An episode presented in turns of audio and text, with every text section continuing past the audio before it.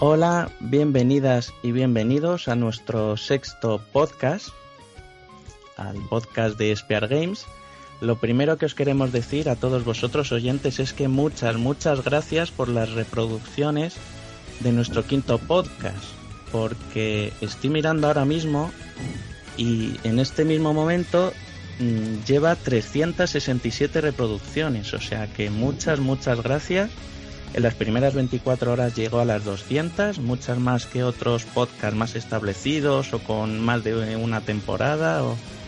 Así que por eso muchas gracias también en los comentarios, a la gente que le ha, le ha dado el botoncito en iVoox para al pulgar arriba de que le gusta y también en iTunes que, que comentó Luis P que, que ha sido de los más populares también, así que muchísimas gracias. En este sexto, hoy contamos con menos gente que otras veces, pero bueno, os voy a, os voy a presentar a quien tenemos hoy. En primer lugar tenemos a Platan, que fue el invitado en el último podcast. Hola. Muy buenas. ¿Qué tal esta semana? Pues, pues muy bien, a ver, a repetir otra vez la experiencia del podcast y a ver si sube más aún las visitas, que yo creo que fue muy impresionante por la que lo subió. Ahí está. Lo siento, Luis, te, te, he quitado por un momento el técnico. Eso luego lo pongo en alta definición. Tenía la caja preparada desde hace un buen rato para hacerlo, seguro. No sería mal sonido para empezar el podcast, ¿eh? Tampoco. La verdad es que tiene que dar gustazo abrir el cofre, ¿eh? Mucho, Con la musiquita esa. Mogollón. En segundo lugar tenemos a, a Marigones. Hola, No, Marigones. Es importante. Uh. Muy buenas a todos, muchas gracias por tenerme de nuevo en el podcast. Y en, penúltimo lugar tenemos a Luis Fe. Hola, Luis Fe. Hola, buenas. Repito lo que ha dicho Juárez, muchas gracias. Y bueno, vamos para adelante a ver cuánto llegamos. Y en último lugar yo, Naufri o, o Juárez. Y nada, a ver qué tal nos sale nuestro sexto, sexto podcast.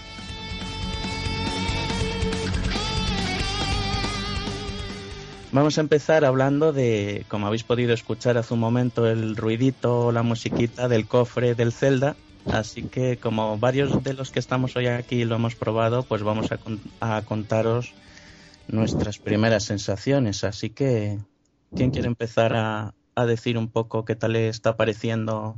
Porque digo yo que no lo habréis pasado todavía, ¿no? Que No, no. salió el viernes pasado. A mí no me ha dado tiempo todavía. A mí me llegó ayer y yo solo pude jugar un par de horitas. No he jugado demasiado Yo voy dos medallones solo. Dos medallones. Estoy intentando conseguir el tercero. ¿Y qué tal os ha parecido? Porque mis primeras impresiones es que el juego va bastante bien, va muy fluido, aunque en algunos cambios de escenario sí que se ralentiza a veces un poquitín, pero el control es muy bueno, no sé, los puzzles están bastante bien, las mazmorras han mantenido han mantenido lo que debían, pero han añadido incor- buenas incorporaciones como la bruja esa que te lleva de, de sitio en sitio o, o alguna cosilla por ahí. La bruja es muy buena idea. Te reprocha constantemente que, que la utilizas, pero pero se agradece mucho porque, joder, antes el, cuando jugabas a cualquier celda tener que recorrerte todo el mapa era un poco rollo. Horrible. Y, y- sí, sí. Y esto pues te ahorra mucho tiempo de, bueno, que el tiempo lo estés utilizando lo que tienes que usar, que es comerte la cabeza. Que sería un poco la, la crítica que yo le haría a, a esta celda que me está pareciendo muy fácil. O mi inteligencia se ha desarrollado, lo cual... No, no. Más que fácil, yo creo que es menos pesado al tener esa opción de la bruja, porque los otros celdas, tú te No, recorrías los los, templos. mazmorras, Sí, ¿eh? No- los no el combates, las mazmorras sí que son un poco más. O sea, a la hora de- de acertar, bueno, de sa- salir adelante con un acertijo de estos o pues o algo que tuvieras que abrir y demás. Yo me acuerdo celdas, eh, bueno, el a Link to the Past o, o el Link's Awakening, que es que yo había meses que dejaba la consola apagada porque aquí, de aquí no salgo y luego después milagrosamente o por, por intentar probar cualquier chorrada ya salía hacia adelante. Estaba el handicap de que hace muchos años no traducían los, los juegos y yo tampoco sabía inglés en aquel momento, pero, pero bueno, aún así ahora es que es empezar y hago prácticamente lo mismo. Alá, conversaciones fuera, luego le das al lado y se vuelve a repetir y ahí tienes más cuidado, pero no prestas atención a la, a la conversación. no, pues es parte de la, de la magia de los celdas, que las conversaciones están bien, bien hiladas y aunque tiene un, un estilo así infantil que es característico de Nintendo, pero pero la historia está bien, está bien llevada y, y muy bien acompañada por la banda sonora orquestada está muy muy chula. Y, impresionante. y además y además si juegas con los cascos puestos que el, con los cascos ya es sonido estéreo pues es que es una pasada. Yo pues tengo tres preguntillas para vosotros que habéis jugado al juego. Una preguntilla sería eh, esta incorporación nueva que han metido en el Zelda este en el remake en 3D he visto que, que puedes como decirte, puedes como convertir a Link en una especie de pintada en la pared y moverte. Sí. Eso realmente eh, incorpora al juego. O sea, que ¿cuándo puedes usar eso? ¿Cómo puedes usarlo? La picardía. Eso es para que seas más pícaro y para pasar de unos lugares a otros o simplemente empezar y, meterte en la pared para ver si hay más rupias por ahí o corazoncitos hasta que tienes una barra de, contador, por así decirlo, que cuando se gasta ya se te, se te acaba el poder, ya sea de eso de absorberte en la pared o de otra de, un arma que tengas o de alguna herramienta. Y con eso eh, la posibilidad es eh, explorar mucho. Hay una parte de, para acceder hacia los Tora, eh, para conseguir uno de los, de los medallones y, hay un, pues un personaje que te dice, ¿cómo? No sé cómo saltar hacia allí. Ya pues de ahí la verdad es que si no te fijas bien, pues igual no, te, no, no caes en que puedes meterte por la pared y pasar hacia el otro lado. No es de las primeras cosas que tienes que hacer. Y da mucho juego para pasar las mazmorras, para que no te maten los bichos y, yo estoy todo el día metida a la pared, vamos, para que me viene uno. Como, la pared. Entre la espada y la pared. Exacto. Parece, parece una tontería porque yo también había visto vídeos antes de adquirir el juego y me pareció, va, esto de que metan aquí en la pared es una chorrada, pero luego es que como está bastante bien llevado a cabo, que la animación en la pared está muy curiosa y, y el estilo del dibujo también está bien. Y una cosa que es, va a parecer una chorrada, pero, pero a mí me, ha encantado. Cuando te metes en la pared, escuchas la banda sonora diferente, como cuando estás un poco bajo el agua o... O sea, no se oye... Eh, tú, vas escuchando la banda sonora cuando juegas normal y cuando te metes en la pared es como si la, música estuviera en otra habitación, la oyes como un poquito más lejana. ¿Nadie se ha dado cuenta de eso? sí, son esos detalles que mete Nintendo en sus juegos que hace que sean muy redondos. Sí, eso sí es verdad. Pero, ¿y cómo lo explican en el juego que te puedas meter en la pared? O... A ver, el malo del juego eh, a, los, a los protagonistas los, va, secuestrando y los va metiendo en cuadros. Y así se los ah, lleva más fácil. Y lo intenta y lo intenta hacer con Link y no y no puede. Lo que ah, podría hacer el malo es eh, coger y meter a Peach en un cuadro y que no vuelva nunca más, por ejemplo. Bueno, no sería la primera vez que Mario se mete en cuadros. Donde se tenga que meter, se mete. O sea... A ella y algún, directivo, y algún directivo de Nintendo también podrían meterlo. De todas maneras, ¿no os parece curioso que ahora salgan porque que ahora salgan con que Link se pueda convertir en un trazo, en un dibujo y se pegue y, se quede en dos dimensiones cuando la consola se llama 3DS? O sea, ¿nos parece...? A eso quería llegar yo, quería preguntar también sobre el 3D del juego, porque en el Pokémon yo he sabido que cuando activas el 3D bajan los, los frames por segundo una barbaridad, pero eh, en, en, este Zelda va bien el 3D, ¿tiene algún sentido el 3D? ¿O la Nito 3DS realmente no tiene tanto 3D como... Yo es que nunca juego con la 3D activada. No, yo no suelo jugar con eso. en este caso voy a o sea, a ver, el, 3D más que nada aquí sería la sensación de la profundidad y demás, y luego hay algunas mazmorras que tienen distintos pisos y bueno, pues tienes ahí un poco de juego con ello. Pero aquí en este juego no, no le veo yo que tenga tanto sentido el 3D como pudiera ser la, el remake de Ocarina of Time, que ahí el 3D está muy bien utilizado.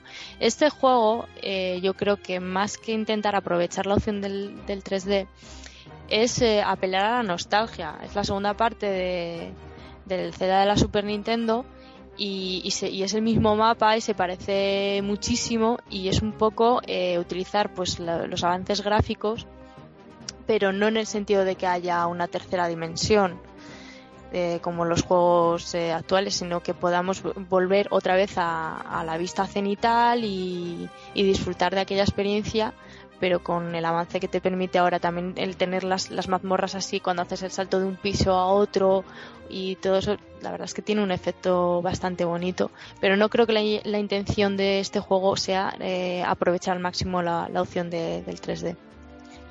De todas ah. maneras, tú Luis Fe lo preguntas porque estás tanteando la, la 2D.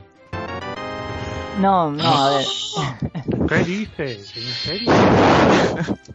hay tanteo, hay tanteo ahí, ¿eh? A ver, en mi casa no hay tantos topes de puerta, entonces estaba tanteándolo, pero no, no, lo pregunto también porque es uno de los juegos que realmente quiero jugar cuando tenga la consola. La 2D o la 3DS es igual. Quiero jugar al Zelda este a Link Between Two Worlds y me gustaría saber si la característica 3D realmente es un añadido significativo o puedes jugar perfectamente sin 3D y no. No, en este juego el 3D no es que sea muy característico, la verdad. Pero eso no implica que dentro de un par de juegos o que te saquen dentro de un par de años a un juego que sí que realmente merezca la pena jugarlo en 3D. Por el momento, pocos juegos de la 3DS requieren un 3D para ser jugados bien. Por ejemplo, lo que ha comentado Igon, el de, el of Time 3D, es, es una pasada jugarlo en 3D. Está muy, muy, pero que muy bien llevado. Y en comparación con la Nintendo 64, te pones ahora en tu portátil en 3D y flipas. Y en este, pues bueno, en este no le han dado tanto bombo al 3D como deberían, pero es que no lo necesita, no lo necesita. Sinceramente no lo necesita. Está muy bien llevado, gráficamente es muy bonito y no lo necesita. Joder, me la estáis vendiendo, pero vamos. No, no, yo aquí, yo aquí sí que, vamos, en mi, mi opinión, yo uso normalmente el 3D de la, de la 3DS. Cuando no lo uso es cuando tengo a alguien mirándome la pantalla Mira, en el metro, por ejemplo, cuando te está alguien mirando ahí, que dices, ¿qué hacen mirando, no? La lectura, tal, tú pones el 3D y se, y se fastidia, porque ya no puede ver lo que estás haciendo. Pero a lo mejor te están mirando a ti. Eh, no, que están mirando la pantalla, ya de eso me doy cuenta, tranquilo. Y, pero que, o sea, es em, dentro del catálogo de la 3DS eh, sí que tiene sentido el, el, 3D y luego aparte es la innovación y otra cosa es que no te guste, que te moleste, o, pero te molesta como todo, igual que las películas en 3D, las primeras que has ido a ver, sales con un mareo del cine increíble pero luego ya te acostumbras, la vista necesita un poco acostumbrarse. Y, y yo... Pero también necesitas que que tener la misma mm, dioptría en los ojos, en los dos ojos. A los que tenemos en uno más que en otro, el 3D. Pues poneros gafas. No, no, aún así, aún así, aún así. Las gafas las tienes que poner igual. Claro, yo uso, vamos, yo uso lentillas o gafas. Y Que aún así hay gente que los 3D, las 3D que no, que no nos vale, vaya que no está hecho para nosotros. Hay gente que no puede ver el 3D, eso, eso es verdad. de que había gente así, yo aluciné porque me parecía ahí un poco raro, pero, pero sí. Entonces en ese caso te puedes comprar la 2DS, pero aún así no se pliega sobre sí misma. No, eso es una de las cosas que no me llaman de la consola, pero bueno. También es más asequible, o sea que se compensa, ¿no? Hombre, si es por pelas, ¿no te compensa igual más comprarte una 3DS de segunda mano? Sí. Sí, en principio sí, pero claro, es que hay segunda mano y hay segunda mano, ¿entiendes? Entonces, a veces compensa más comprarse algo nuevo por un poco más que comprarse algo de segunda mano que te va a durar dos días, ¿entiendes? Bueno, pues, eh, pues tienes un montón de sitios donde te ofrecen el año de garantía, tus amigos de Game y eso. Y... Bueno, bueno, no me, no me hables de las garantías, que me colaron una vez y jamás vuelvo a caer.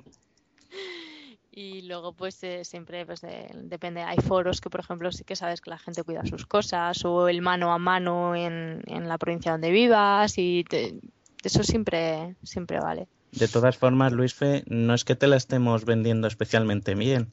Reconoce que tienes la mecha corta. Reconócelo. Joder, y tan corta. Ya estoy buscando la tarjeta de crédito.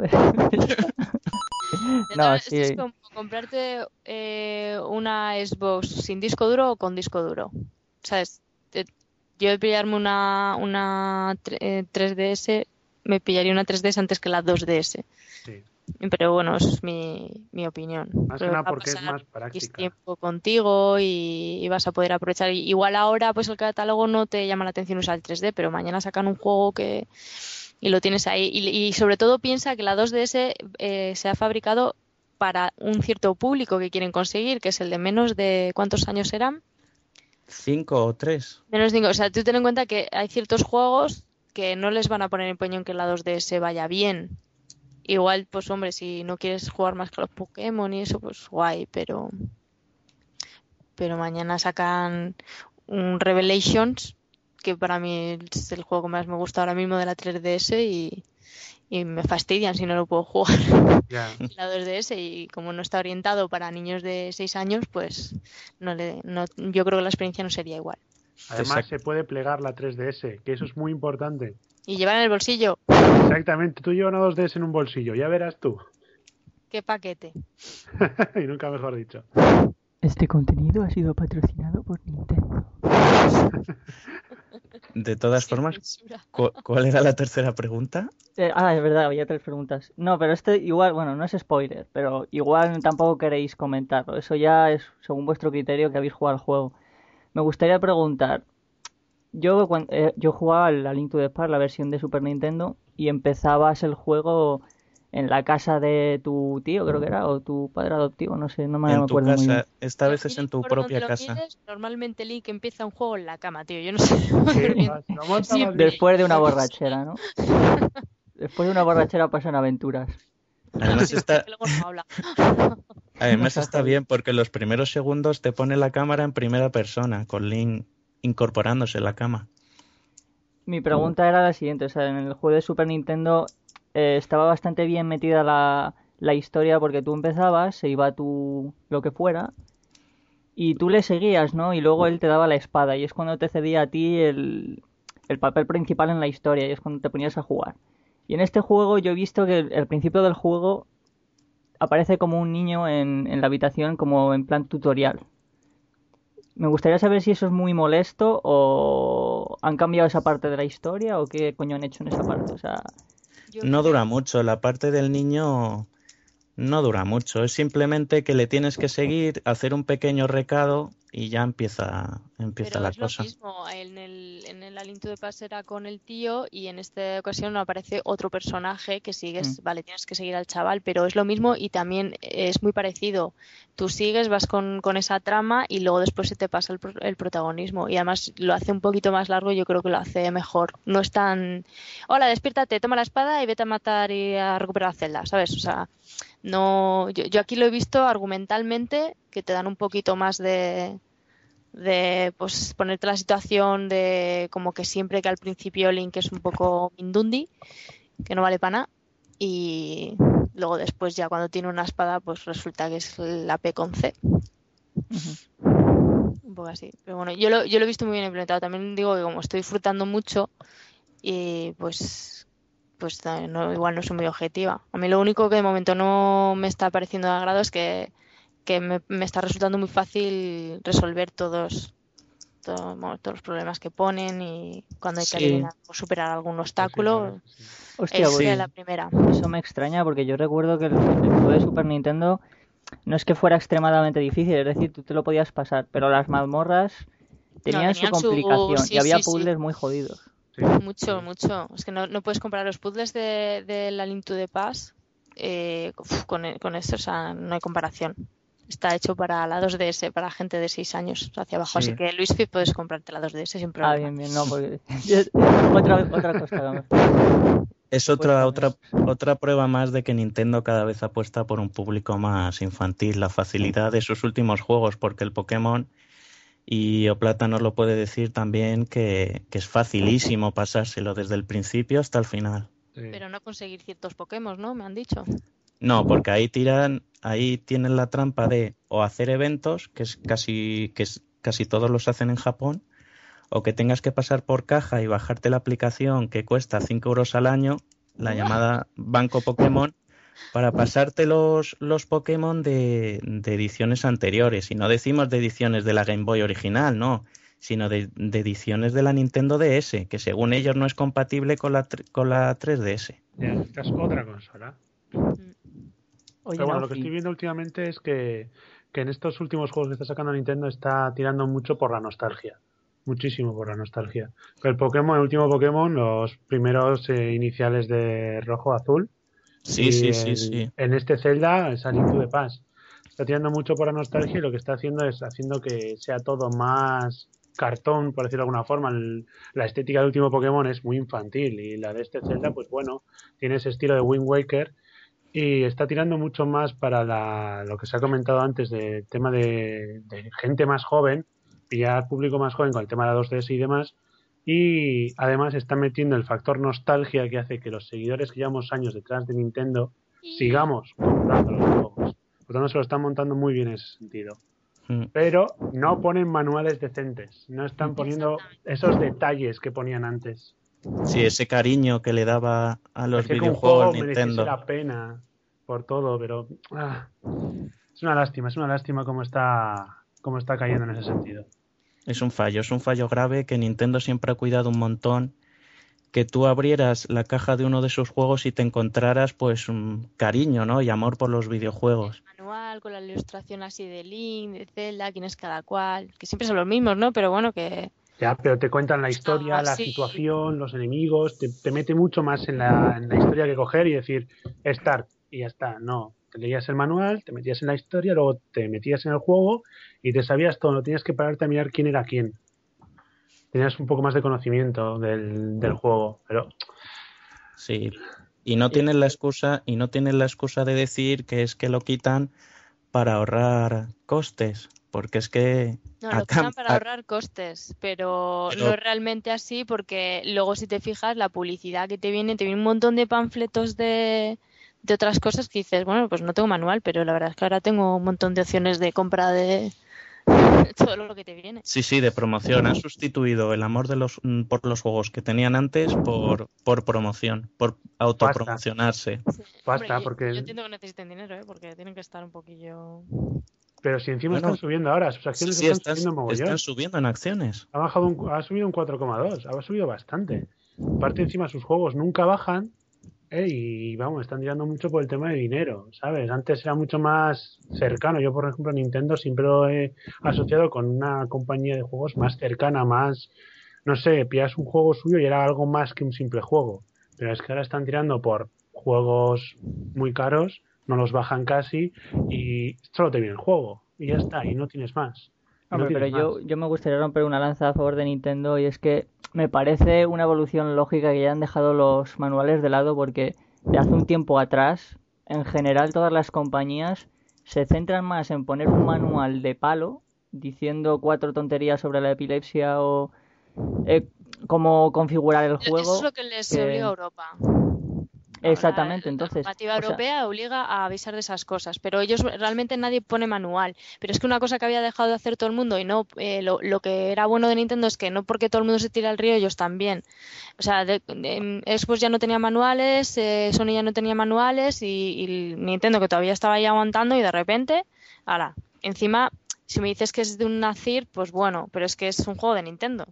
Pero ¿hace cuánto tiempo no ponen manuales decentes? Quiero decir, yo me acuerdo que, por ejemplo, el juego que estábamos comentando antes, el, el Zelda para la Super Nintendo, tenía un manual cojonudo, pero cojonudo que te ampliaba detalles de la historia y personajes y demás. Sí, Pero ¿hace cuánto no hacen eso? Entonces, Pues en los de Nintendo DS todavía conservaban buenos manuales, o sea Sí. que ha debido de ser con esta nueva consola, con la Sí. 3DS. sí. Sí, con esta última. Han cogido y han cortado por lo sano. Además que, bueno, tengo aquí ahora el, uno de los Resident Evil de, de la, de la DS y tiene un buen ladrillo. Vamos. Que sí, que sí, sí. Pero porque vienen idiomas extra, ¿no? O- Sí, sí. No, no, y en DS no solo ellos, sino los Phoenix Wright de Capcom, que Capcom, ¿eh? Que Capcom otra Son cosa no, pero no, Ya. ratas asquerosos. Y tenían unos manuales, o sea que cuando negociaban llevar sus juegos a, a la DS, yo creo que Nintendo debía de exigir, ¿no? Que, que se currasen eso un poco. Pues ahora ya en 3DS ni siquiera la misma Nintendo. Es como cuando pagas la marca en los supermercados que dices, me compro la leche de esta marca y me cuesta más, pero supone que estás pagando esa calidad, ¿no? Ese mejor detalle y ese mejor, yo qué sé, o la mejor desnatada.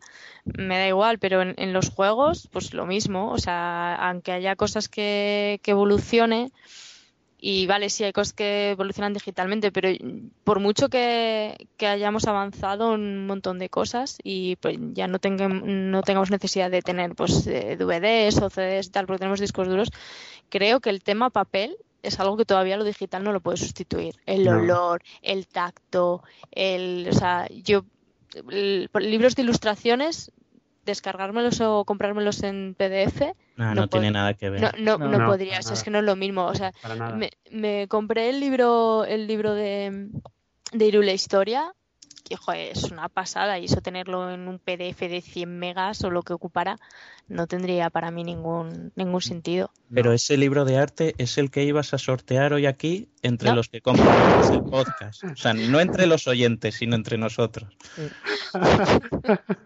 Claro, y yo no puedo participar, ¿no? Es que lo, lo he hecho el sorteo, pero me ha tocado a mí, lo siento. Ah, seguro que estaba amañado. Sí. ¿Estaba ante notario? Es, sí, que A soy yo, ver, y el datos notario. Datos del notario. soy yo también, te digo que me ha tocado a mí. Me está tocando el libro ahora mismo. Ahora, Te está tocando el, Sí. el. Y lo tengo ahí, tiene una pasta más dura. Buah, de todas formas, es que lo- los manuales, si eso hubiera repercutido que no incluyeran manuales en una reducción del precio, todavía. Pero es que a nosotros como consumidores nos quitan algo que estaba muy chulo y encima el precio nos lo mantienen o incluso lo suben, pues es que es normal que nos quejemos. Si es que es normal.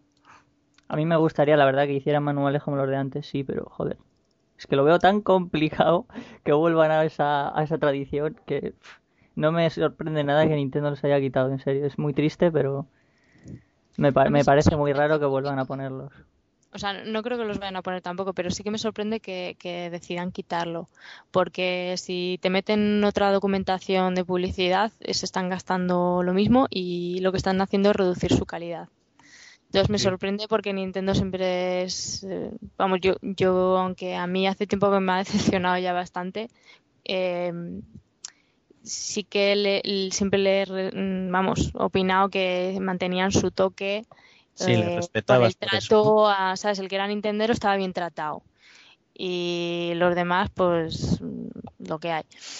Pero en esta ocasión sí que, hombre, también ha- hay mucha gente que me andaba diciendo, pues esto pasa ya desde hace mogollón. Quizás es que como ya hace tanto que no me compro juegos así de salida de Nintendo, pues no me, no me he dado cuenta. Pero cuando pasa el tiempo y notas ese cambio tan drástico, jolín, te queda... Es un vacío, es un vacío, sí. Y encima con un juego que te da tanta nostalgia, te choca a- aún más, yo creo. Claro, no, pero el te venía el cofrecito.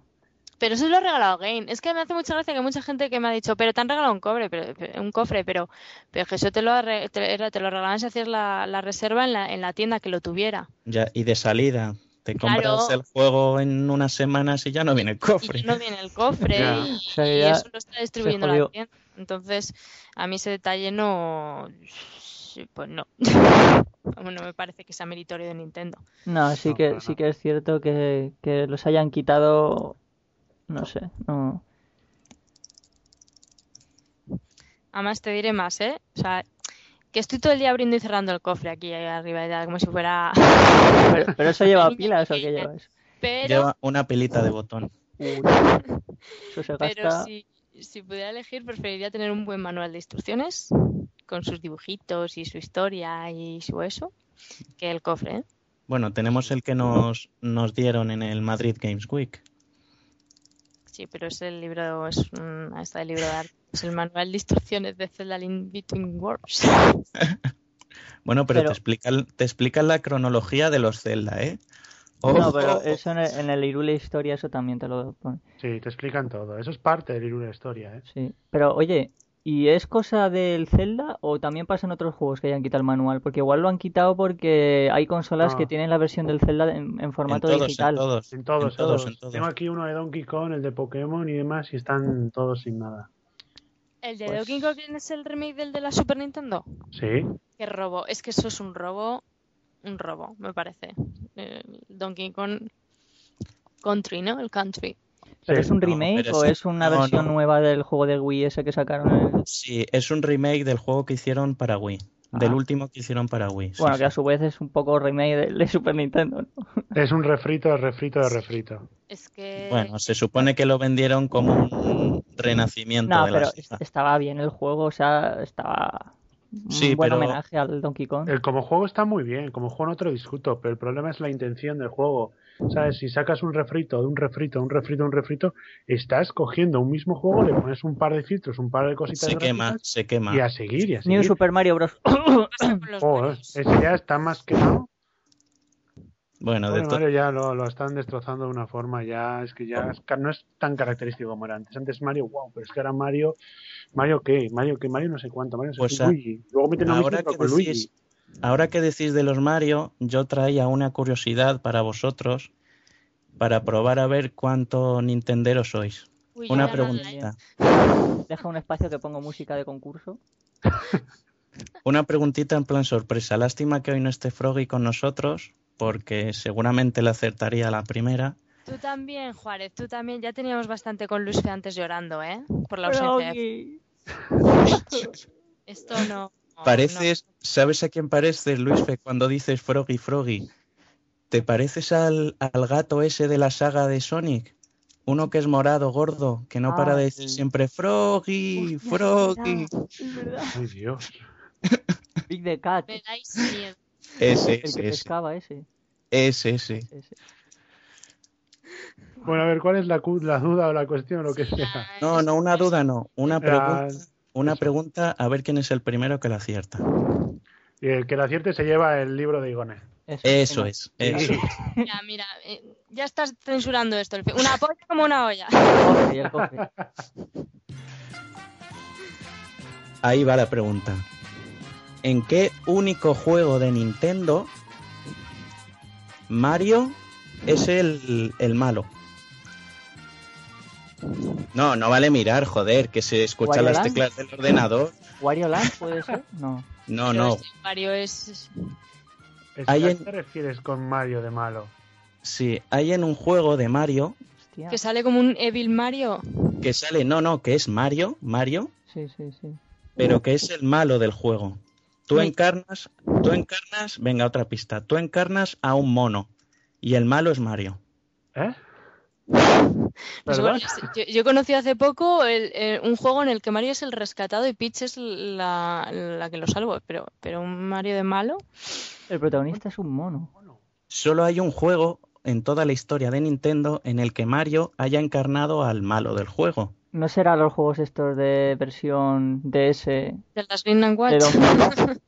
No, no. los minimarios y estas cosas. ¿De qué plataforma es? Una pista más, ¿de qué plataforma es? Es un juego de, de arcade que fue lanzado en la, en la NES. Hostia, eso ya Ya, no. Ojo, eh. Ojo al detalle. Oh, no. Ojo Que hay a la gente que pregunta. no ha nacido siquiera, ¿sabes? Con esa época. No, no, yo creo que no. Es una secuela del Donkey Kong lanzado en el 82. Donkey Kong Junior. ¿no? Yo no, había, no era ni Ahí está, Donkey Kong Donkey Junior. Kong, Jr. Hostia. Pues tenía versión en Game Watch el Donkey Kong Junior también. Era distinta. Pues muy mal, ¿eh? Habéis tardado en... No, no, es que la pregunta te la has currado, cabrón. No era una pregunta normal. Ha ha Bueno, sido pero- rebuscada, Es ¿eh? que además, el, aquí creo que los que somos nintenderos no lo hemos sido por Donkey Kong, precisamente, ¿eh? No, sé. yo no. Desde luego que no. Hombre, Bueno, siendo- pero- siendo un mono, yo ya me estaba ahí percatando, pero. Pero a que no sabíais ese dato, ¿veis? Hoy os acostáis con un dato más. Aparte que no es un mono, es un gorila, ¿no? El- Sí, gorila. Es- Bueno, es- coño. falsas. Es así no se puede, así no se puede. Así, eso no son fuentes fidedignas. Ya, que, de, que Igone compre un libro para todos y ya está, nos quedamos en paz. Sí, sí, Ahí sí. está. Bueno, pero Diddy, Diddy Kong, se- que se No. supone, Diddy Kong, que se supone que es el sustitutivo de Donkey Kong Jr., es un Pero no es el mismo, ¿eh? No es el mismo. Pero no es el mismo, ¿eh? No, no, Mucha pero es un gente sustitutivo. tiene la idea errónea de que es el mismo, pero no, no, No, es no, el no. mismo. No, no, de hecho lo cogieron para reemplazar a, a Donkey Kong Jr. Es el que lo reemplazó, no es el mismo, pero es el, el que reemplazó en la historia de Mario el personaje. De todas maneras, la historia del juego Donkey Kong Jr. es, ¿os acordáis del primer Donkey Kong en el que encarnabas a Mario? Sí. No Saltabas unos, del primer Donkey Kong. saltabas unos barriles para rescatar a Peach. Sí. Pues en el Donkey Kong Jr. eres el hijo de Donkey Kong que tienes que, re- que rescatar a tu padre de una jaula que está custodiada por Mario. Hijo de puta. Joder. Y te lanza barriles también encima. No, tienes que ir a por. Tienes que, en vez de barriles, tienes que esquivar a, a pajaritos, lanzándole frutas para tirarlos e ir buscando las llaves que abren la jaula de tu padre. No, pues mira, ahí está el detalle. Ahí está el detalle. Oye, ahora que estamos con el tema de Nintendo, a mí me gustaría aportar también un detalle que, me- que me he enterado hoy. Porque además antes a Juárez lo ha lanzado un poco, que los juegos de Nintendo están empezando a ser muy fáciles. Y es que hoy he visto que alguien ha comentado en internet un vídeo del New Super Mario, bueno, el New Super Mario World no es, coño, el, el Super Mario World de la Wii U. El Sí. juego nuevo que ha salido hace poco, salió de hecho el mismo día que el Zelda. Y creo que este detalle también está en el New Super Mario Land de la 3DS, pero no lo confirmo. El caso. ¿Os acordáis de que hace mucho Nintendo ya estaba dejando entrever que iba a poner una especie de opción para pasarte el juego fácilmente? Y todo el mundo lo empezó a Sí, comentar. El típico sí. botón que lo aprietas y te pasas el juego. De hecho, algo ahora, que lo dice Luis Fe, antes de que, de, de que lo digas, ¿te puedo interrumpir un momento? Sí, sí. ¿Vas a hablar del nuevo Bravely Default? No, no. Es, Es una que- característica del, del Super Mario World este de la Wii U. Ah, es que en el nuevo Bravely Default, ahora que lo has dicho, un nuevo RPG que va a sacar Nintendo que tiene muy buena pinta, sí. también tiene un modo fácil en el que tú lo activas y tienes como más turnos, porque es un RPG por turnos, en el que tienes más turnos para vencer a los, a los jefes, a los, a los, a los jefes de, de finales, sí. No, no, pero esto es, esto es más descarado, esto es más descarado. En el, en el juego este que te digo de Mario de, de Wii U que salió hace poco, si te matan muchas veces en un nivel, cuando empiezas otra vez el nivel, hay un cubilete de estos que te dan power-ups, lo coges y es un traje de Tanuki de color blanco. El del mapache del, del Super Mario Bros. 3. Sí. ¿Os acordáis, no? Bueno, pues de color blanco. Y eres inmortal. Y puedes pasarte el nivel andando. No te mata nada. No te puede hacer daño nada. Tú te lo pasas. Oh, Pero ¿qué sentido tiene? eso no tiene ningún sentido. Pero Estás si te caes- pasta para nada. Bueno, si te caes supongo que sí. Pero no te hace daño el fuego, sea- no te hacen daño los enemigos, no te hace daño nada. Es decir, tú vas caminando. Pero entonces, ¿qué, qué- qué sentido tiene jugar? Me refiero que a la, la dificultad excesiva, desde luego que desespera, pero lo lógico es que haya, que tú la puedas graduar un poco y, y- y que el, el juego tenga la dificultad adecuada para cada caso. Y, es- Sí. y que la puedas regular. Hay muchos juegos que yo me he pasado en normal y luego me los paso en difícil y, y así pues vas disfrutando, pero, pero pasártelo así sin que nada te mate, eso está bien si juegas un Call of Duty y el resto es gente de, conectada a internet. Que eres- seas invencible y que los mates a todos, pero es No, que tiene, no más delito sentido. además, porque los juegos clásicos de Mario de toda la vida no tenían un nivel de dificultad ajustable, es decir, eran como eran. Y mm, sí, yo creo igual que ahora, este pasado. Zelda no se puede cambiar, no. Claro. De hecho, ahora que dices lo del Zelda, eh, te lo tienes que pasar una vez en nivel normal y otra vez en modo difícil para pasarte, para que se desbloquee el 100% del contenido del juego. Pero tú puedes elegir la, la dificultad. No, antes de jugar no, te lo tienes que pasar una vez en normal Claro, y, Y luego luego ya ya puedes se elegir. pone más difícil, Anda. claro. Una vez que y te lo has luego ya se pone en difícil, pero en, el, el- en la vez que te lo has pasado en normal no está todo desbloqueado. Faltan mazmorras y algunos detalles en la historia, algunos personajes. Te lo tienes que pasar dos veces, la segunda vez en modo héroe, creo que se llama el modo difícil, para desbloquear el 100%. Eso está bien para darle jugabilidad. Eso lo han hecho en muchos juegos. Sí. El Zelda en el, bueno, no era una característica que tenía el propio juego, pero ahora en las remasterizaciones se ha puesto. En el Ocarina of Time, tú te pasas el juego y luego tienes la, ver- la opción de pasártelo en modo Master Quest, que es más difícil y el, el juego está como en modo espejo, ¿no? Entonces las mazmorras tienes otra orientación distinta, entonces es una opción más para rejugarlo. De todas formas, ¿qué sentido tiene hacer en un Super Mario Land No, es absurdo, sí, o sea, para, ni- para niños, pero no para niños tontos, o sea, normales, sino no. para niños quejicas, para niños lloricas? exactamente, o sea, Los niños no- no lloricas creo- no son normales. Pues yo no era normal de pequeño. Yo lloraba mucho. No, sí, o sea, a mí me parece que no es una, una dificultad tan excesiva como para poner esa cosa al principio, ese prototipo de aprieta el botón y pásate el juego. No. Y vale, es que es vale, sí, es una opción que puedes esquivar y no cogerlo, o sea, es, es opcional. Pero coño, es que está ahí, entonces el que lo use no está disfrutando el juego. Eh, Nintendo ha puesto una opción para arruinar su propio juego. Yo creo que, joder, no sé, no me parece lógico. La verdad es que no, la verdad es que no. Es contraproducente para el juego, no, no pierde jugabilidad.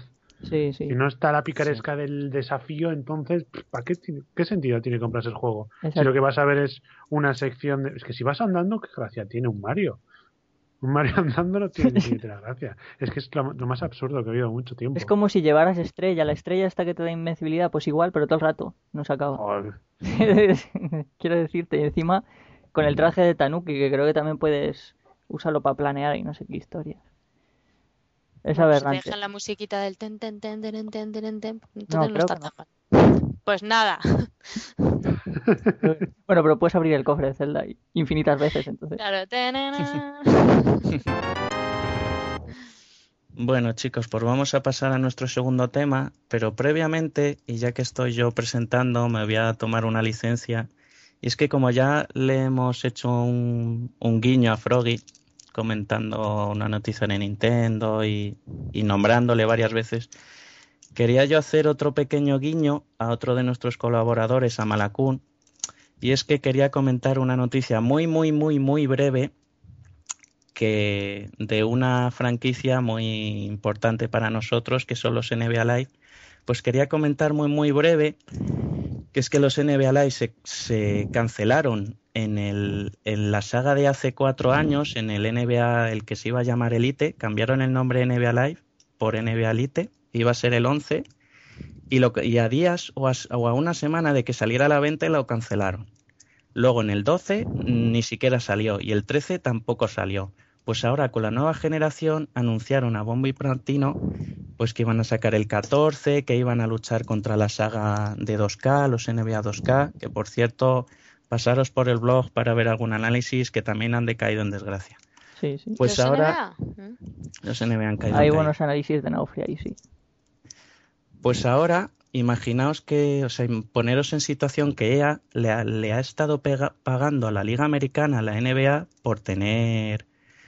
Porque todos los años anunciaba un NBA Live y aunque no lo sacara, eso era derechos de equipos, de jugadores, de entrenadores, de, de pabellones, de, de un montón que eso todos los años EA ha estado pagando y sin sacar juegos. Pues este año, con el cambio de generación de consolas, han anunciado un nuevo NBA NBA Live 14 y a semanas de, de su lanzamiento han hecho como una especie de prueba con medios especializados para buscar opiniones.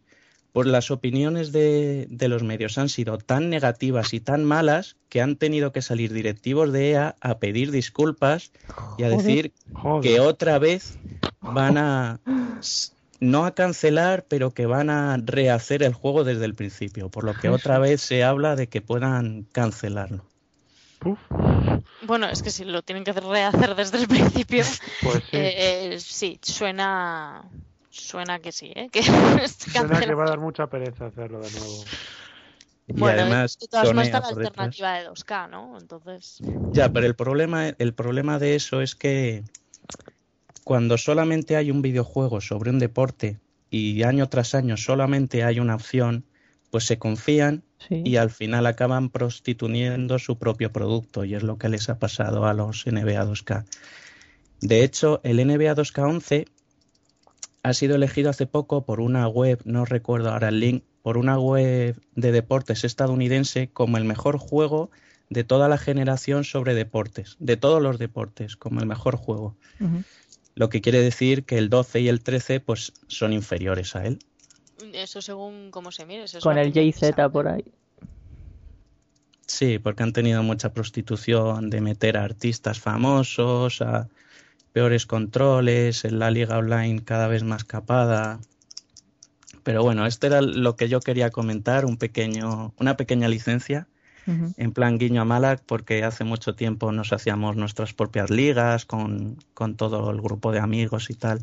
¿Qué, qué, ¿Cómo estáis de nostálgicos? Ahí está. Froggy, eh, juega con Malak. eh, pues nada, ¿eh? Nada, nada. El. Zelda de Super Nintendo. Nos volvemos, nos volvemos mayores. Sí, sí, se lloricas, nota, que se sepáis que no sois normales, que habéis dicho antes que los niños lloricas no son normales. Pues eso. No, eso lo has dicho tú. No, lo habéis dicho vosotros. Menos mal que está grabado, ¿eh, Luis Fe? Esa parte no recortes. Yo lo que he dicho es que yo no era normal de pequeña porque yo lloraba mucho, pero Pero si ya no recorta nunca. la, es cierto. Siempre dicen, ah, esto lo cortaré. Luego escucho el podcast y oigo cada burrada. En fin.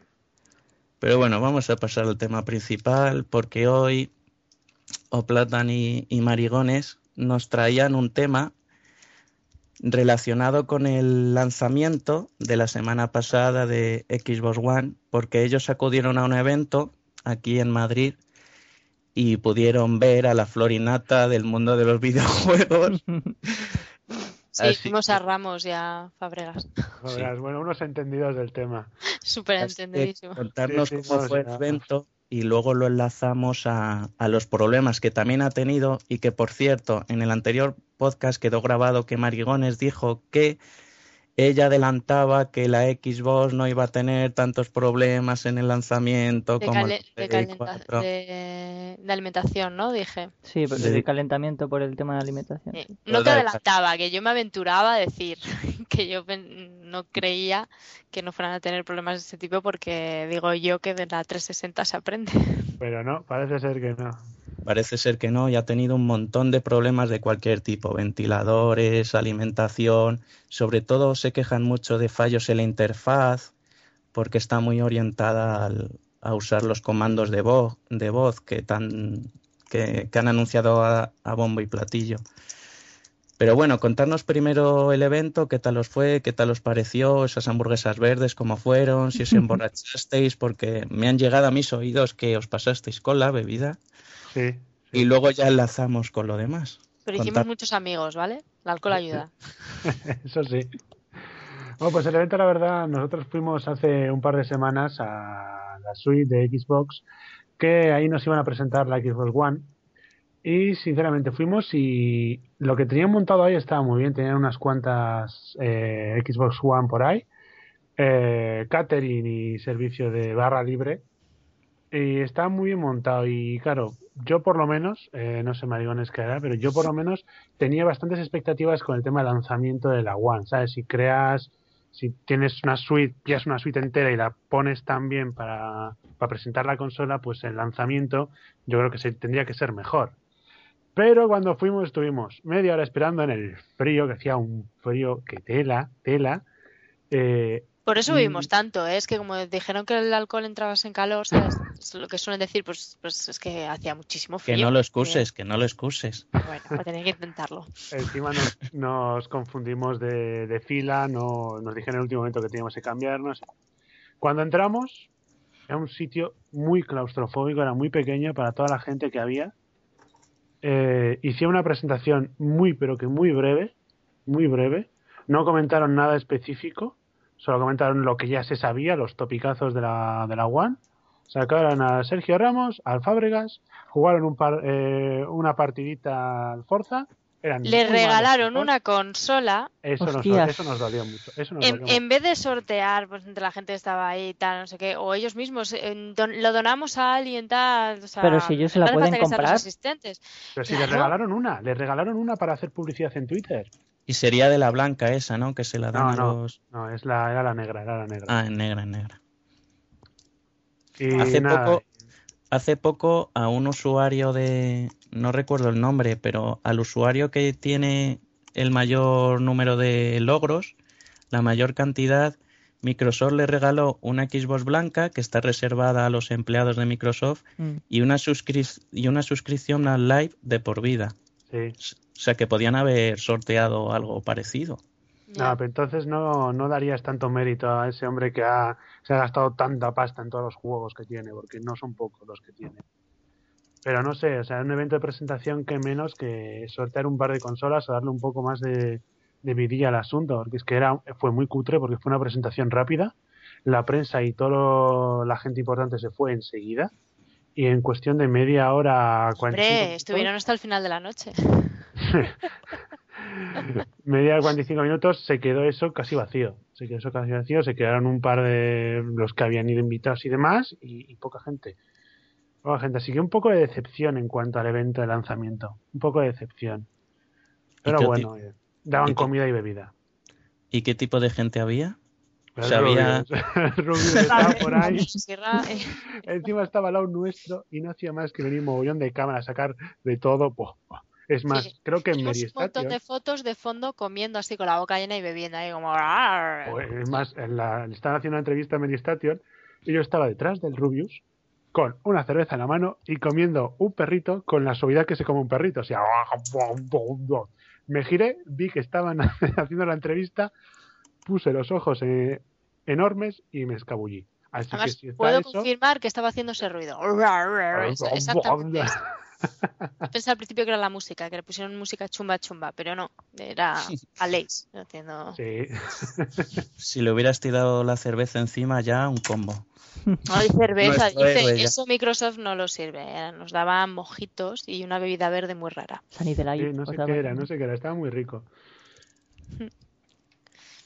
Pero bueno, tampoco fue tan. Fue el evento fue innovador en el sentido que hicieron una cúpula, hicieron, proyectaron eh, la imagen en la cúpula, que no es del todo cómoda porque aparece la gente deformada, pero, pero al menos no tienes problemas de el de adelante es más alto que yo y no veo nada.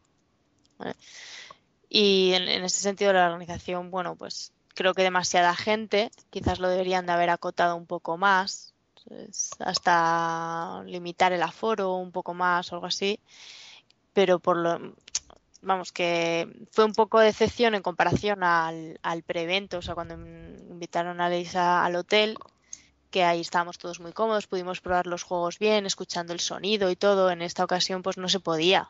No. Podrías jugar, pero vamos, no ibas a escuchar nada. De hecho, los vídeos y demás porque estaban subtitulados, pero es que la- había tal cantidad de gente que se oía, vamos, las voces se oían muy altas y, y bueno, tampoco le prestas mucha atención a lo que tenga que decir Ramos o Fábregas, pero me- eh, por ejemplo, sí que intenté escuchar a la presidenta de Microsoft en España y eso no lo. Entonces, en ese sentido, bueno, pues un poco así están las cámaras de la prensa, que esas sí que tienen, las pueden conectar al, al canal de sonido de los micros que llevan los, los presentadores y demás, y, y entonces ahí pues ya tendrán el sonido bien y se podrá ver en los medios, pero lo que es como asistente, mala No. calidad de sonido. Bueno, Muy mal entonces, organizado en ese sentido. entonces, por todo lo que nos habéis contado, bueno, por eso no. Porque no nos invitaron. Luis Hombre, era entrada libre, ¿eh? El Era libre. evento, el Había un de críos por ahí. Sí. Luis Fe y yo no, no aprobamos eso porque no, no nos invitan, no nos enviaron un pase VIP especial. Hombre, igual si tuvieran Doritos o algo así. No había Doritos porque con la de propaganda que hacen de Doritos y Mountain Dew y todo esto. ¿Qué va? No, no. Había hamburguesas y mogollón de chucherías. Verdes, Pero Doritos no. Hamburguesas Todo de verde, Doritos. todo verde. Nada, no la aprobamos, no Ah. la aprobamos. Pero bueno, que mm, volviendo así un poco a lo de los fallos, que estoy leyendo que, que da muchos fallos el lector. ¿La alimentación está dando también? La alimenta Yo es que he escuchado problemas de todo tipo, desde, desde que conectas los cascos al mando y deja de funcionar el mando, que metes un DVD de juego y deja de funcionar, la alimentación, que los ventiladores suenan muchísimo. Bueno, eso no es un fallo, los ventiladores. Suelen sonar No, mucho, pero que, pero que suena mucho en el sentido Roza. de que empieza bien y que ro- rozan o que, o que, o que suenan demasiado, que, que va un poco intermitente, que a veces suenan mucho, a veces no, Vale, pero la alimentación falla. que sí, que, que sí, que escúchate Sí, también. falla, falla. La fuente de alimentación falla. Sí que he visto yo vídeos de fuentes de alimentación que ya directamente están petadas. Están ya jodidas. Hay que muy mal de- por parte de Microsoft por no haber eh, aprendido del error, porque tuvo una muy mala prensa cuando le pasó eso a 360 y que al inicio de una nueva generación la caguen de esa forma, eh, me parece, vamos, me parece insultante. O sea, Hombre, se habrán dejado todo el presupuesto en intentar que no salgan luces rojas, porque es que si no ya... No, no, no, no, se lo han dejado en Ramos y en Fábregas. Sí, básicamente es eso. Lo han dejado en esos dos. se lo han dejado ahí, o sea, no... A mí, bueno, pues pensé que me aventuré a decirlo y tal, pensando que Microsoft iba a buscar también no fallar ahí después de este prelanzamiento de que si no se iban a obligar a estar en internet y demás y porque están cogiendo bastante mala fama, pero si lo único que les quedaba era no fallar y tener una buena experiencia de juego y lo van a hacer, pues es que Sony les va a comer todo el mercado, lo cual pues bueno, no es no es tan malo. Sí, porque han, dijeron desde la cuenta de Microsoft que ellos también habían vendido un millón de Xbox One. Pero Pero es que claro, mundo. Claro, es que el- ellos es, el lanzamiento ha sido, bueno, mundial tampoco, entre comillas, porque se han dejado países muy importantes, como Japón o En Argentina. Japón no vendían mucho. de- No. No, pero lo han dejado fuera también del lanzamiento. Países como Brasil, Argentina, que son grandes, que son países grandes que Sí, pueden tener en cuota que los han Brasil- dejado. en Brasil costaría, costaba una pasta. No sé dónde leéis, sería la PlayStation 4 o la Xbox One, que te costaba 1.300 pavos. Sí, sí, una, una cosa y otra. O sea, ya ves tú quién sí. se iba a comprar eso ahí. Y países de Europa, ha habido países de Europa también que no, que no llegaban al lanzamiento. Pero es eso, que, que ellos han vendido un millón de consolas en todo el mundo, pero la Play ha vendido el mismo millón, pero solamente en Estados Unidos. Y además han dicho los estadounidenses, o sea, en una encuesta a ciudadanos yanquis, que dos millones de personas estarían dispuestos a comprarla en Navidades. O sea, que es una pasta, ¿eh? O sea, que, que ahora mismo le tiene comido el terreno. Es que, de Sí. todas maneras, aunque los de Microsoft hayan rectificado con la consola, con cómo venderla y tal, la cagaron bastante en el E3 y hizo que mucha gente que apuntaba a la Xbox One se apuntaran con la Play 4. Entonces eso ha repercutido Muchísimo. mucho en las ventas, yo creo. Sí, aunque rectifiques. eh, Además, es que si hubiera habido quejas y hubieran rectificado en el sentido de que dan la sensación, al menos, de que han escuchado al usuario, Mm. pues la gente, yo creo que cuando eres pro de algo, pues mira, ay, pues, pero mira, me han escuchado y han rectificado. El problema, yo creo que es, también está que Microsoft no rectificó, o por lo menos no ha dado la sensación de haber rectificado por haber escuchado a los usuarios, sino porque vio que el nivel de reservas de Play 4 les triplicaba Sí. por lo Sí, menos. es que O sea, fueron las formas, fueron las formas de rectificar O lo sea, que tú, es que lo fue tú no tengo más dices, sí, sí, sí. remedio, ¿sabes? Entonces eh, sí, que puedes decir, de ellos. oye, rectificar esas, no, no pasa nada por rectificar esas las liado, has intentado hacer una cosa, no eso, pues te pide- pides disculpas y lo haces. Yo creo que la gente que es mm, pro de ti, o sea, te lo va a perdonar, vamos, no, y te va a defender a muerte, porque para eso están los exposers y los strongers, o sea, no tenemos, eh, no, no hay criterio, por así decirlo, y lo vamos a defender. Pero en este caso yo creo que Microsoft con esa actitud sí que ha echado mucho para atrás, eh, incluso a muchos boxers. Sí, sí, sí, es que se dijo en, en este podcast, en los, no sé si fue en el primero o en el segundo, se dijo que, que Microsoft después del E3, ante todas las críticas que les decían, oye, que lo de la segunda mano, que lo de la conexión, que siempre haya que estar con- conectado para jugar y demás cosas, pues ante las críticas ellos no decían, no, lo pensaremos y tal, no, no, sacaban pecho diciendo que su producto, lo que ellos habían vendido en el E3 era el futuro. Y encima Que- tienen los cojones de decir que si quieres conectarte a internet que ya tienes un Xbox 360. Vamos, no me Ya, jodas. Es que eso un eso tenía tela. Tela. Es que no me jodas. Eso es, siempre ha habido clases, así que mira. Pero bueno, este tío ha hecho, el Don Matrix se ha hecho muchísimo daño a la imagen de, de Microsoft y por suerte se fue. Y aún y todo no ha dejado mucho. Bueno, se daño. fue, pero mira, lo que vino después no ha sido muy mejorable, ¿sabes? No, pero No, hombre, pero no que- se fue, no se fue al buscador este de la al, la Xbox 360 tiene Al Bing al Bing, al Bing, ¿no se fue a eso? se fue a Zinga. Ah, Hostia, pues joder, Zinga también tela. Uh, Sí, no, es que encima ya, ya, ya leí por ahí lo que el tío exigía en su contrato y que el tío exigía ir en jet privado todos los días, en no sé qué servicios todos los días. O sea, el tío era un millonetis al que, ojo, ojo, ojo, que yo soy una persona importantísima aquí, ¿eh? O sea, no sé ni Bueno, cómo pero si se lo pagan y se lo pagan, pues ya está. Ya, pero no si, lo sé. puedes- si lo vas a exigir y te lo pagan, pues yo también lo exigiría, no es por nada. O ¿Has sea, visto la cagada que hizo con Microsoft? Yo no le pagaría nada a ese hombre. ¿eh? Sea, Vale, pero si va a Zinga y lo paga y da- encima lo tiene, ellos, ellos verán. Igual pues la ha conseguido en las cuotas de mercado. O sea, en los CEOs lo que hay que tener muy claro es que cuentan los números. No Mm. cuentan en largo plazo. Ellos eh, piensan en corto y medio plazo. Porque luego dentro de unos años, si no has conseguido esas cifras, la empresa te va a echar. ¿Sabes? Eh, Fíjate que en ese sentido me da mucha rabia porque Nintendo es muy de largo plazo, de venga, vamos a mantener y vamos a ver, y vamos a seguir, y vamos a ir tal, no sé qué. Y, y- y aún así su estrategia no, no me gusta. Pero si la estrategia de largo plazo la hicieran Sony o Microsoft, bueno, eso sería ya otro, otro cantar. Otro cantar. Y, yo creo que todos, o sea, incluso cuando, incluso si salieran consolas al precio elevado, jo, acordaros del precio de la Play 2 y cuánto se vendió. Bueno, Sí. sí, eso también es verdad. ¿Sabes? De salida, ¿cuánto costaba? ¿600 y pico euros? Sí, algo así. De salida, y se vendió muchísimo. O sea, ¿no es una de las más vendidas, de hecho?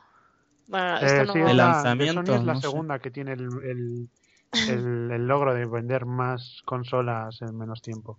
La Sí, PlayStation tiene- 2. tiene un, un récord por ahí. Vamos. Yo no, no me atrevo a decir datos porque no, no los conozco, solamente Creo que de- vendió un millón de consolas en mes y poco. Que estuve haciendo la noticia para Living el otro día y me documenté un poco y sí, vendió muchísimas en muy poco tiempo. En muy poco tiempo. Pues, y la, mucha y la pasta, ¿eh? gente lo, lo compraba, ¿sabes? O sea, que 600 y pico euros, que, que es, es más dinero 600 euros hace que 8 años. Sí, sí, sí. sí. Sí, sí. Era muchísimo dinero antes. Es que además ellos lo petaron con la Play 1, entonces el público que consiguieron con la Play 1 y más el público que consiguieron con la Play 2, pues, unas ventas alucinantes fueron. Bueno, pero consiguieron un público que también mantenieron, Claro, Sí. claro. ¿sabes? Que no es... La Play 1 que nació de conversaciones entre Nintendo y, y Sony, como bien sabréis. Sí. Fue una buena puñalada por la espalda Ya ahí. ¿eh? Pero Bueno, fíjate fue una puñalada, pero, pero Nintendo no dijo, hoy voy a espabilar y voy a... Bueno, sí, sacó la, la GameCube, que fue mucho mejor a nivel técnico, pero luego el presidente se fue y pusieron a Iwata y, Y se jodió. y gracias por venir. Y ahí tenemos su, Ah. su, su curso de inglés. En, en serio, si, si Iwata se retira o le echan, lo dudo, yo me voy de... Vamos, desaparezco un fin de semana, volveré borracha y, y Hombre, el domingo de celebración. Iwata, eh, Iwata mola. se- le da un, un aire elegante a la compañía. Hombre, mejor que Reggie, mejor que Reggie es, ¿eh? Hombre, pero Reggie también es- vale para es, presentar el programa de José Luis Moreno los sábados por la noche, pero ya. tela, vaya par de dos, eh. Tela. Hombre, son unos cachondos, son unos cachondos. Yo les veo y me río. O sea, yo cada El Nintendo Miyamoto, Direct que es- salen los dos, Miyamoto es el rey en ese sentido. Se lo pasa más bien el Pues hombre. que se dedique al show, a ser showman, pero que deje la estrategia de Nintendo. Y Yo creo que lo hacen bien y precisamente intentan diferenciar un poco entre la seriedad de los negocios que hay en los videojuegos a un poco un espectáculo, ¿no? No, pero una cosa es la presentación, o cómo presentes tu producto, que, bueno, pues a ti te pondrá a ver a Iwata intentar hablar, hablar inglés, hacerlo. Pero yo, sinceramente, prefiero otros a mí me gusta. A mí me gusta que un presidente, pues yo que sé, que se moleste, que por lo menos se vea que se le ocurre, que no lo hace bien, bueno, pero yo que sé. Bueno, que por pero lo de- menos de se le ve ahí que de la este, cara. Mm. ¿Cómo se llama este? Este que, que hace hasta cosplay y todo. Ese también se lo, se lo ocurra. El... Ay, ¿cómo se llama? El de, el de Microsoft. Que siempre es el que está lanzando... Steve Ballmer Sí, es ese, ¿no? hace cosplay. No pues me acabo de enterar, ¿eh? No, pero no cosplay en plan ahí, sino que se pone el típico sombrerito y tal. O sea, algo muy ridículo, muy puntual. Pero... Hombre, Steve Ballmer está calvo, igual se lo pone por eso, pero... Hombre, que he visto. Que no, en Steve Twitter Ballmer no que- creo que sea, ¿eh? Pero no, no, no, es que no sé qué el, el nombre ahora mismo. Que se me ha No, no sé, es que no sé, no caigo quién, quién puede No ser. sé a quién te refieres. La no. que debería devolver Luis Fe es la de la de Ubisoft. La que Bueno, bueno, con el cómic que la hicieron, hombre. Aquel cómic, madre mía. ¿Cómo se llamaba la, mu- la muchacha esta? Eh, hostia, ¿cómo se llamaba? La del Assassin's Creed, ¿no? Sí, sí, la de los primeros Assassin. Cago en la leche, voy a tener que buscarlo. Y Jay Raymond, Jay Raymond. Ahí está. Te acaba de enviar un fax Ubisoft confirmando, Confirmado. confirmando que, que la incorporamos al blog, ¿no? Luis Bueno, hombre, en el próximo podcast está. Que por cierto, Bueno, ya, lo, ya lo publicaré en el, en, el, en el blog, pero si no lo habéis visto, vedlo. Eh, El Mayor Nelson. Ah, coño, sí, Mayor Nelson es el que Mayor en Nelson hace y no está calvo. No, no, es, ma- es mayor, pero no... bueno, No, pues sí, hace, de vez en cuando se pone ahí alguna, yo le he visto alguna entrevista y sale ahí disfrazado de cualquier cosa, pero, en pla- pero no en plan pro, en plan, sino en plan de risa y este tío no creo que, vamos, y tiene mucha más gracia que, que el Iwata y es muchísimo más... Pues justamente iba a comentar yo una cosa de ese tío y del Iwata. Y es que ya lo publicaré en el blog, pero si no los habéis visto, buscadlo. En YouTube hay una comparativa. Bueno, comparativa. La, compara- la comparación la haces tú viendo los vídeos por separado. es eh, el... Coño, ¿cómo se llama? Bueno, el unboxing de la Wii U que hace Iwata. Y el unboxing que hace de la Xbox One, Mayor Nelson creo que es. O sea, no hay punto de comparación. Iwata hasta se pone guantes y lo hace todo de una manera muy elegante. Te dan ganas de incluso comprar la consola. Pero ves la de Mayor Nelson y tira hasta la caja al suelo de en forma despectiva. Y Pero- empieza a sacar todo ahí en plan bestia. Y tú dices, ¿me estás vendiendo la consola? Pues con ansia, con... pero esto es un poco más cultura, o sea, un japonés es que no se mueve tan, es muy de mala educación, Pero- tan rápido gritando, No, tan... no, no. Pero a nivel de ventas, a nivel de ventas te entra muchísimo más por los ojos la elegancia que tiene Nintendo con respecto a su producto, el mimo, ¿no? El mimo, es muy Hombre, a importante. ver, yo te lo digo A mí serio. No me vende unboxing- una Nintendo, ¿eh? Please, watch this. No, lo siento, o sea, no... O sea, un unboxing de ese hombre con su inglés tan fluido y yendo despacito haciendo las cosas, a mí me pondría los nervios. Yo tengo una Wii, U, una Xbox One, una PlayStation 4 ante mí y lo primero que hago es abro la caja, saco la consola y saco todo a toda hostia. Coño, Porque pero la tienes que pero la presentar, la tienes que presentar. Hombre, Por la presentarla tienes que ser más descuidado, enseñar Exacto. todo bien, que lo vea la cámara, tener un mimo, un cuidado, no ahí tirarla. Claro, no se, al trata, no suelo. se trata del ansia de jugar a la consola, se trata de el mimo que pones al presentar tu producto, porque es tu producto, es lo que tú eres, es tu empresa, ¿no? O sea, quiero decirte que sí, son distintos el- estilos a la hora de llevar el negocio y la empresa y tal. Uno es japonés, otro es americano, sí, pero, Hay mucha diferencia de cultura, hay mucha diferencia. Claro. Y ahí se nota mucho. pero que aún así. Eh, yo creo que el mimo que le pone Iwata lo que hace él es mucho más elegante a mi parecer que lo que hacen los de Microsoft. Pero bueno, es otro Sí, punto de formas, vista. formas de verlo. Sí. De todas maneras lo pondré en el blog para quien quiera comentar y tal. Espero, Luis Fe, que en el cine XXX no tengas los mismos gustos. No, tengo unos gustos más variaditos. Sube tus gustos también al blog. Venga, una comparativa también. Veamos un vídeo de cine X japonés y veamos Hacemos- otro de cine X americano. Hacemos streaming en Twitch TV. Por Dios. ¿Pero qué os pasa a vosotros? Que había que rellenar el podcast y, Joder, vaya forma de y como no está ni Malak ni Froggy, No hablemos de Pues, rellenar, hablar de vídeos Eso, mejor no hablemos de rellenar nada después de haber dicho eso. Bueno, chicos, pues vamos a ir cerrando este podcast. Si queréis, queréis aportar algo más o ya hay suficiente relleno o qué queréis. sí, yo aporto, yo aporto algo más, que el jueves por fin ya llega la Play 4. Ahí está. ¿El jueves o el viernes? ¿El jueves? El jueves Pues se presenta oficialmente y se 28 pondrá a la y venta. a partir de las 9 de la noche ya se puede comprar. Imagino que harán lo típico, ¿no? Algunas tiendas de abrir hasta más tarde para vender la consola. Sí, o sí. El, ¿Quién está tuiteando ya? El, el Mediamar los- puede ser. Mediamar, sí, ya, ya lo está Sí, tuiteando. eso lo hace Ah, mucho con el sí.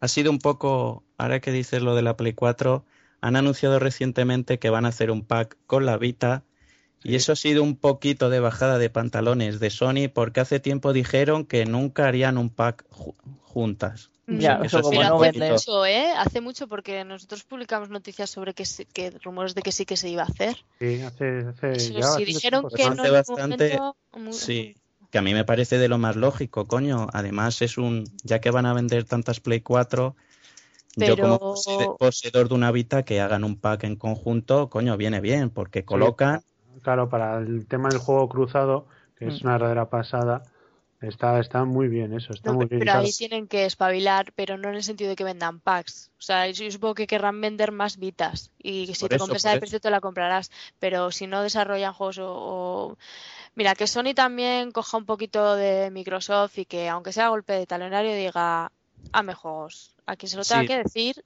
y que los pague y que se los hagan. Pero la única cosa que me da miedo a mí un poquito de, la Play 4 y tal, ya no es tanto técnicamente, sino eh, la cantidad de dinero que se está gastando Microsoft en exclusivos, que además nos, nos pueden fastidiar porque habrá muchos juegos tipo como Mass Effect, que el uno salió para, para Xbox y para, para la Play 3 no salió hasta que no llegó la trilogía. Y en ese sentido nos pueden fastidiar un poquito, ¿eh? Como la guerra se lleve por ahí, pues muy poco te va a preocupar que la Play 4 no se caliente, que no tenga ningún fallo técnico y la Xbox One sí, porque si no tienes juegos estamos en las mismas. Y a golpe de talonario Microsoft se lleva la palma, siempre lo ha hecho. Como sea como el de Racing 3, después de esa traición, que el de, el de Racing 1 era exclusivo de Xbox, pero coño, el 2 era multiplataforma. Sacar el 3 otra vez exclusivo es una puñalada. pues eso, que ha debido Microsoft de pagar todo el desarrollo del juego, no tiene más. Eh, también, también hay juegos que si no los pagan, pues mira el Bayonetta 2, si no lo paga Nintendo, no habría Bayonetta 2. Pero hay muchísimos, la mayoría, en su gran mayoría, es ya guerra de mercado. Y en ese sentido yo creo que es lo único ya que, que, preocupa porque las decisiones yo creo que muchos ya las tienen muy tomadas sobre qué consola van a coger la próxima bueno, De todas maneras, como si sigue el ritmo de ventas que Play venda mucho más que Microsoft, será mucho más difícil por parte de Microsoft. Vamos, tendrá que sacar mucha más pasta mm. Para tener más exclusivos, porque las compañías lo que quieren es vender su producto y si hay más plays, pues tirarán más hacia la play. Eh, yo supongo que lo primero que hará Microsoft para combatirlo será una bajada de precio. O sea, eso va a ser muy necesario porque... Es que además tú piensas que cuando pagas de la, la, salida, si pagas el exclusivo, o sea, aunque se vendan muchas más Play 4, si una desarrolladora tiene el dinero para, para desarrollar un juego de salida, o sea, eso viene Microsoft y dice, yo te pago el juego, desarrollalo. ¿Vale? Entonces ya tiene el dinero para hacerlo. Lo que vendan Xbox One, aunque haya más Play 4 en el mercado, pero lo que vendan Xbox One ya eh, es lo que le, ya son los beneficios, porque el desarrollo ya lo he tenido pagado. Y luego, si acaso, con el tiempo ya expira la, que, la exclusividad, porque eso vendrá en un contrato, y ya lo pueden sacar para la siguiente consola. Y ya tienes el mercado de esas tantas miles. Pero mientras tanto, que eso pasan años, ¿vale? Al caso de Mass Effect me, me, reitero otra vez. Mientras tanto, pues, eh, vale, se han vendido muchas más Play 4, pero tú cuando ves eh, que donde hay más juegos es la otra, al final la gente se lo acaba pensando. La puedes vender, te acabas comprando la otra. Esas cosas eh, eh, pasan. y ahora se venden muchas de la gente con ansias, pero ahora mismo, aunque te la compres ya de salida, dime qué juego no hay ahora mismo, o sea, que no vaya a salir en las, en las actuales. Porque a mí un The Racing 3 no me parece un vende consolas. No, ahora mismo no hay muchos juegos que vendan la moto, la verdad. No. de todas formas, tiene que decir ahí todavía. Yo tengo entendido, vosotros que estáis en Living, no sé si sabréis, yo tengo entendido que de todos los estudios de desarrollos de juegos que tiene Sony, que no sé si son 13 o 14 por ahí, solamente tiene uno dedicado a hacer juegos de Vita, que creo que se llama Japan Studio, y todos los demás los tiene haciendo juegos para, para la Play 4. pues, pues, no, eso no, yo no sé nada de eso. Eso no lo sabía, ¿no? Tengo entendido, ¿eh? Por eso digo que es que yo tengo el miedo de como, pues, como quería decir antes, como poseedor de Vita, que está bien que vendan muchas más unidades porque así en un principio sacarán más juegos para la Vita. yo sigo sin entender por qué la, la Vita está tan tan. Yo no sé si es porque porque además fíjate que a nivel técnico, o sea, no es una cosa no es una cosa ni que haya dado problemas no ha tenido ningún. Todos estos fallos técnicos que tienen la Xbox One y la Play 4 y salida de tal, ¿de la Vita vosotros habéis oído algo? Nada. No, no, pero es que además la Vita es que tiene joyitas en forma de juegos, ¿eh? Solo que es que no, no está bien promocionada. No, no, pero eso que pasó con la 3DS también. Para la Vita ya, aunque lo que pasa es que la 3D se remontó porque ya porque Nintendo, dijo, le sacó juegos. Se puso mucho, le sacó mucho pero, ¿por qué no hace Sony lo mismo? ¿Por qué no nos saca más juegos para la Vita? Porque yo creo, sinceramente, yo creo que eh, ha estado preparándose más bien para implementar la Vita en la PlayStation 4. ¿eh? Claro, ese es el miedo que tengo. Que otra cosa. Yo creo que va a ser como una, un segundo mando, por decirlo de alguna forma. Pero no como se limita a eso otra vez. Exactamente. Hombre, yo ese es el miedo que otra cosa es lo que sea, pero yo creo que lo han centrado más en ese sentido en este último tiempo de desarrollo que han dicho, coño, pues si podemos hacer con la PlayStation, vamos a hacerlo con la PlayStation 4, pero a lo bestia. y que la gente vea que, que diga, hostia, pues mira, puedo jugar a no sé qué juego la PlayStation 4 en la Vita, qué bien, pero igual Qué luego ya bien, no es tienes comprarte más. un mando por ¿cuánto cuesta la Vita? 250. Es una No. pasta. Pero vale, y si te compras el pack te sale menos, 170, pero, 170 o por ahí. Es y una pasta, es pero una vamos, pasta. comprarte un mando de ese precio, pues si ya he hecho el grito en el cielo cuando un mando que me quiera comprar me cuesta 60 euros, pues mira tú.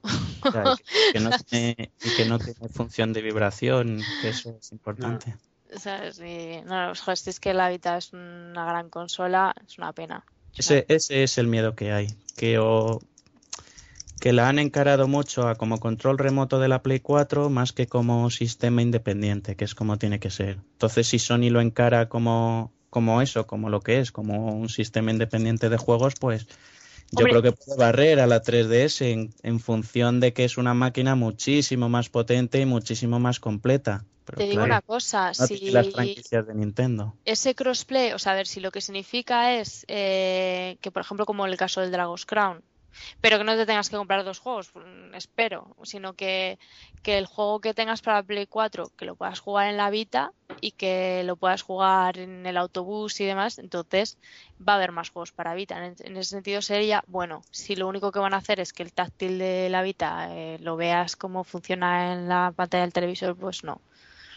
Pero si sacan más ideas tipo Dragon's Crown y juegazos, o sea, Claro, ver, claro, es que lo digo que sería mal, pero Lo pero cojonudo sea- sería eso, tener un mismo juego, o sea, jugar a un juego en la Play 4 y que te tengas que ir por cualquier cosa. Claro, y te lo llevas en el plan portátil. Y te Sí, llevas el pero- juego. Pero eso tiene un alcance. Tiene un O sea, alcance, irte no al cuántas- baño no y ya, lo mismo que la Wii U y el mando ese que tiene. No, ya, ya, ya. Yo me refiero a que tú, si te compras el, pues el Mercenaries o cualquiera, que lo, que lo puedas jugar tanto en la Play 4 como en la Play Vita independientemente.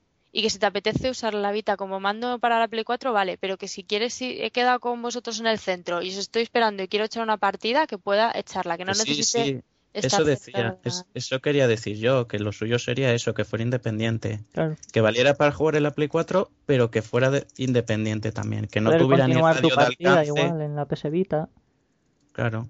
Sí, pero sí, que el, el funcionará. A ver, Si lo tienen las partidas y consiguen ligarlas al usuario y que sea lo mismo, pues eso ya es un buen logro. Sí, pero bueno, a ver, porque por el momento yo he leído hace poco, viendo noticias de Living, que esa función que tiene de juego remoto de la PlayStation 4 a la Vita tiene un alcance limitado a no sé cuántos metros.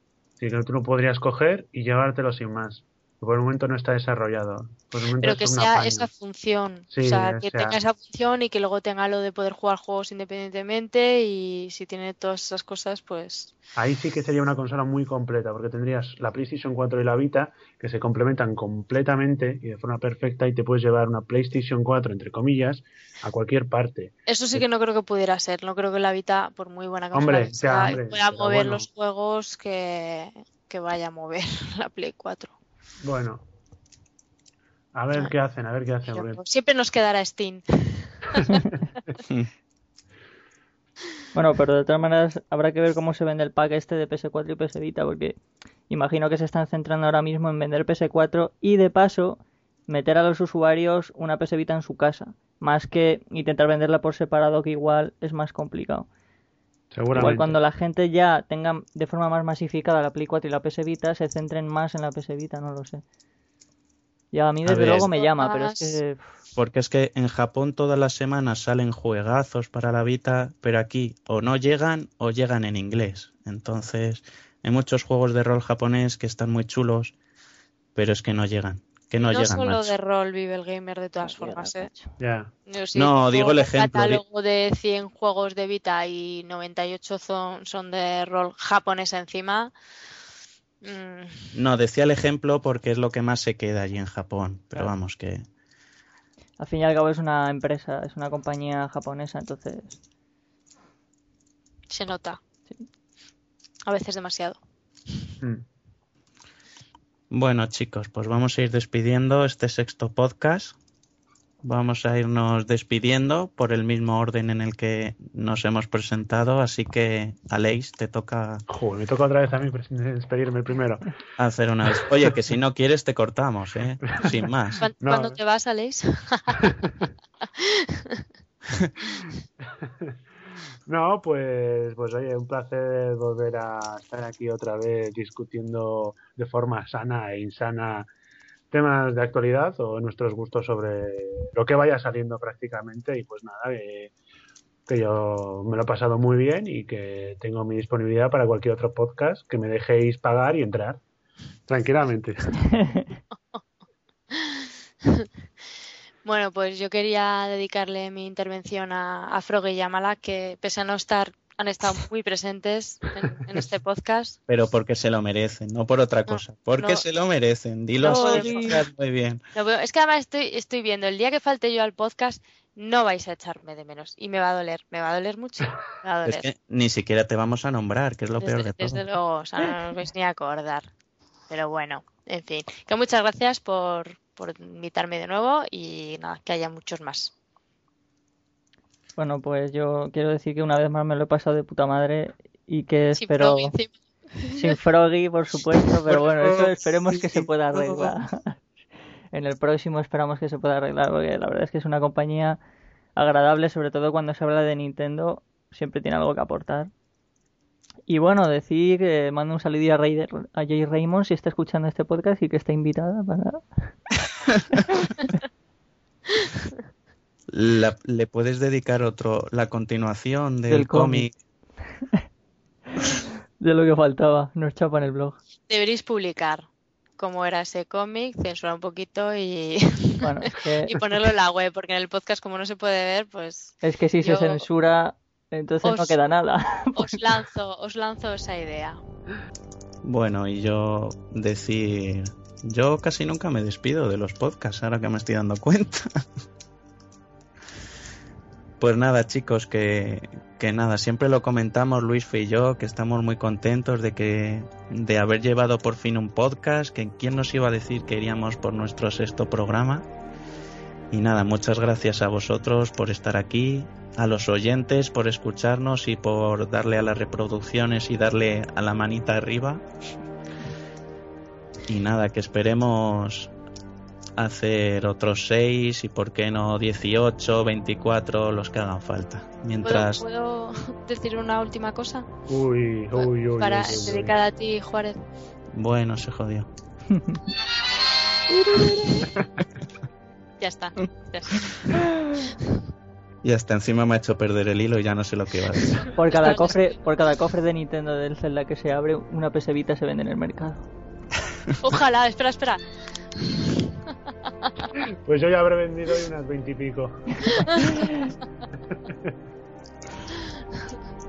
Y nada, lo dicho, eso, que, que muchas gracias por estar ahí y que estamos muy contentos y, y lo de todas las semanas. Que, que paséis una buena semana de juegos, de vicio, de, de mirar artbook, de juegos, de lo que sea, pero relacionado con juegos.